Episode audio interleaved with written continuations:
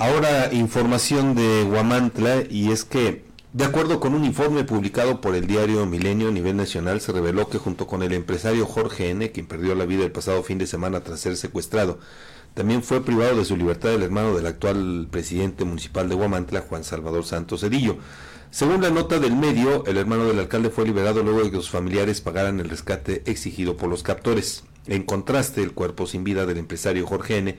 fue localizado el fin de semana posterior a una llamada anónima que recibieron sus familiares de acuerdo con los detalles proporcionados. El informe de Milenio indica que tanto el empresario como el hermano del edil fueron secuestrados simultáneamente la semana pasada por un grupo armado que posteriormente asesinó a Jorge N. y abandonó su cuerpo en una bodega de una de las comunidades de Huamantla. Hasta ahora ni las autoridades municipales ni estatales se han pronunciado sobre estos hechos.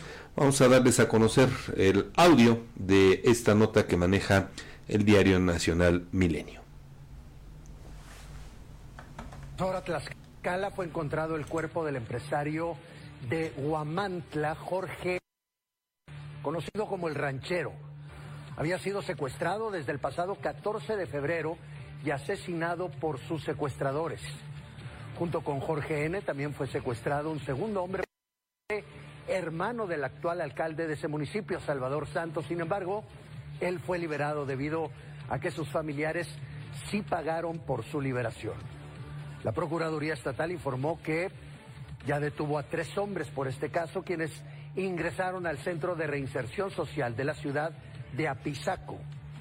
De acuerdo con informes, el cadáver del empresario fue localizado la noche del sábado 17 de febrero, luego de que sus familiares recibieron una llamada anónima en la que les informaron que este había sido asesinado y enterrado dentro de una bodega.